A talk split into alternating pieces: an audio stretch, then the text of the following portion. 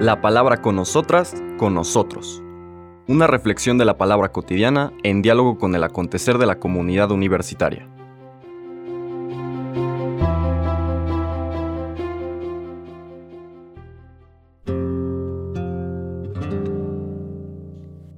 Hola, buenos días.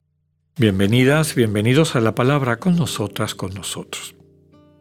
En este viernes 31 de marzo concluimos estas lecturas y comentarios de los días entre semana de la quinta semana de Cuaresma y con esta temática que hemos tratado de ir desarrollando ante la comunicación de Dios que es el Señor Jesús, hay dos posibilidades. O la aceptamos, y eso básicamente es Dejamos a un lado todos nuestros prejuicios, conceptos, imágenes de Dios y nos dejamos sorprender por este Dios que viene a servir, por este Dios que se relaciona con nosotros desde la humildad, desde el ofrecimiento de su amor, porque para que ese amor pueda dinamizar en nosotros una vida transformada, tiene que ser aceptado en libertad.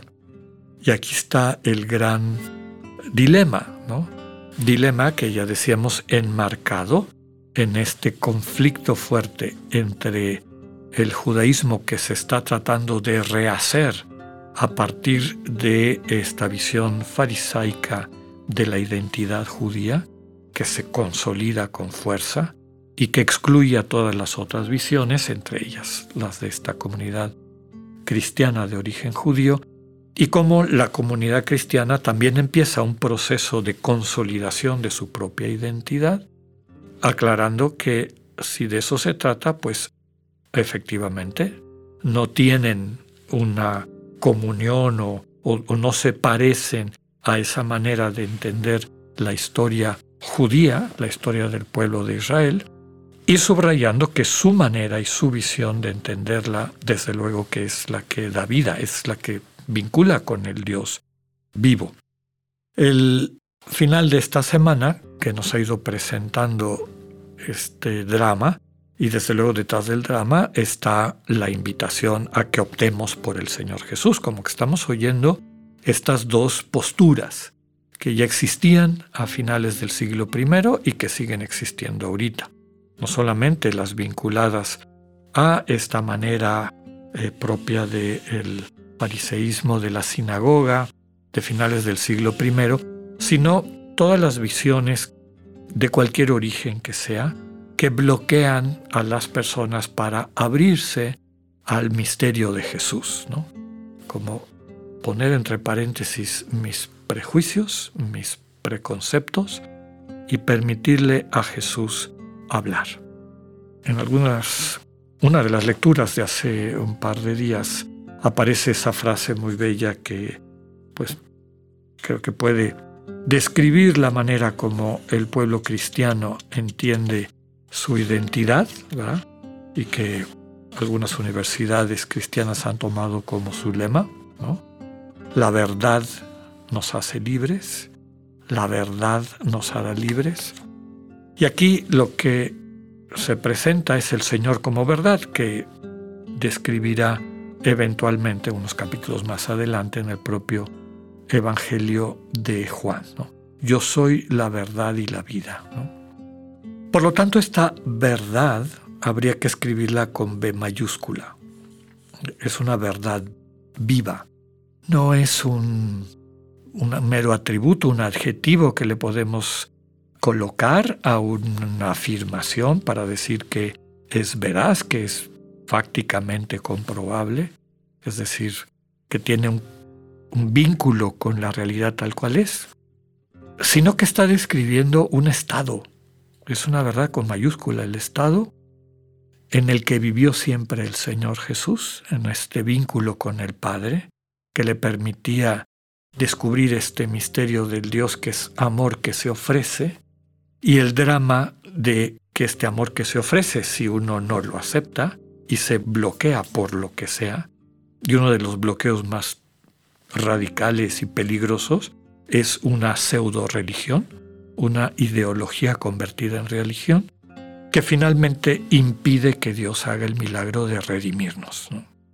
Que a través de esta oferta de la vida de Jesús que nos da vida, pues podamos transformar nuestra situación de exclusión de la comunión con Dios. No porque Dios ande juzgando y correteando, que era un poquito la visión de esta ideología disfrazada de religión, que justificaba la discriminación, el odio a los que no eran como ellos, etcétera, etcétera, etcétera. Finalmente, esta visión bloquea a que las personas se, abren, se abran a encontrar la verdadera religión que se vive en el corazón, en espíritu y en verdad, como en aquel diálogo de los inicios del Evangelio del Señor con Nicodemo. Bueno, dejamos el capítulo 8, nos brincamos el 9 y una parte del 10, el capítulo 9 es el ciego de nacimiento, cómo Jesús tiene la capacidad de darle luz a un ciego de nacimiento. Recordemos, fue la el, sentido de la liturgia dominical hace un par de semanas, el ciego de nacimiento es todo ser humano, todos estamos ciegos, pero si nos acercamos a Jesús, Él tiene la capacidad de permitirnos ver el mundo renovado. Y ya sabemos la historia, ¿no? que, que si mandan a los papás, que estas autoridades de aquella época que representaban a las autoridades que estaban juzgando, condenando y excluyendo a los cristianos de origen judío de la comunión de la sinagoga, termina finalmente en un discurso del Señor Jesús después de toda esta escena, ¿no? Hay un discurso del Señor Jesús que tristemente no vamos a leer ahorita, pero se los evoco en los primeros versículos del capítulo 10, cuando el Señor dice, el Padre y yo somos uno somos uno. Al final del discurso del buen pastor, donde él va contrastando a los malos pastores, estos líderes pseudo religiosos que en el fondo defienden una ideología autocentrada, egocéntrica y que le impide a Dios ser Dios y por lo tanto salvar, y el buen pastor que es Jesús, a quien se nos invita a acercarnos. En los versículos 31 al 42 se retoma esta controversia en términos duros, dice el texto. En aquel tiempo, cuando Jesús terminó de hablar, los judíos cogieron piedras para apedrearlo. Jesús les dijo, He realizado ante ustedes muchas obras buenas de parte del Padre. ¿Por cuál de ellas me quieren apedrear? Le contestaron los judíos, No te queremos apedrear por ninguna obra buena, sino por blasfemo porque tú no siendo más que un hombre, pretendes ser Dios. Jesús les replicó, ¿no está escrito en su ley, yo les he dicho, ustedes son dioses? Ahora bien, si ahí se llama dioses a quienes fue dirigida la palabra de Dios y la escritura no puede equivocarse, ¿cómo es que a mí, a quien el Padre consagró y envió al mundo, me llaman blasfemo porque he dicho soy hijo de Dios? Si no hago las obras de mi Padre, no me crean. Pero si las hago, aunque no me crean a mí, crean a las obras, para que pueda comprender que el Padre está en mí y yo en el Padre. Trataron entonces de apoderarse de él, pero se les escapó de las manos.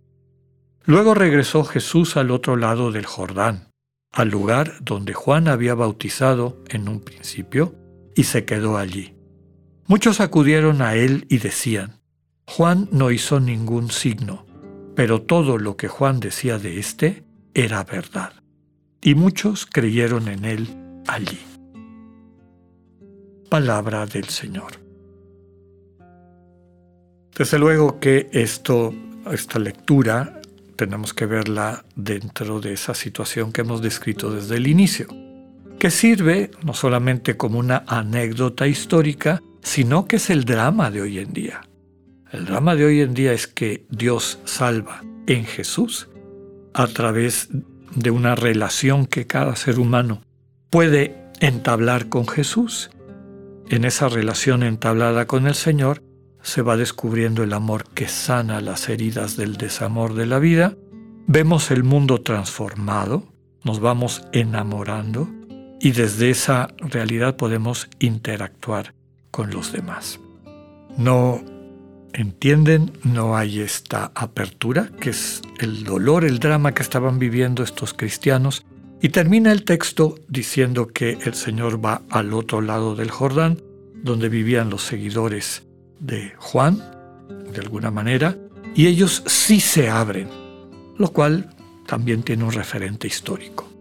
Muchos de los discípulos de Juan eventualmente conocen a Jesús, se abren al misterio de la comunicación de Dios en Jesús y se convierten en cristianos. Nuevamente está este contraste entre quienes endurecen el corazón y quienes manteniéndolo abierto le permiten a Dios actuar en sus vidas. Solamente un breve mensaje para recordarles que durante la Semana Mayor, la Semana Santa, como estaremos ausentes y está en descanso, esperamos desde luego un descanso meditativo y de profundización de la fe, todo nuestro equipo de apoyo para estos podcasts, reanudaremos nuestras transmisiones el lunes de la primera semana de Pascua, el lunes de la semana de Pascua. Hasta entonces les deseo una semana mayor de mucha gracia, presencia de Dios y sobre todo de la alegría profunda de la Pascua. Que tengan un buen día, Dios con ustedes. Acabamos de escuchar el mensaje del Padre Alexander Satirka. Escúchalo de lunes a viernes a las 8.45 de la mañana por radioiberoleón.com, a través de nuestra app gratuita para iOS y Android o por Spotify. Esta es una producción de Radio Ibero León en colaboración con el ITESO, Universidad Jesuita de Guadalajara.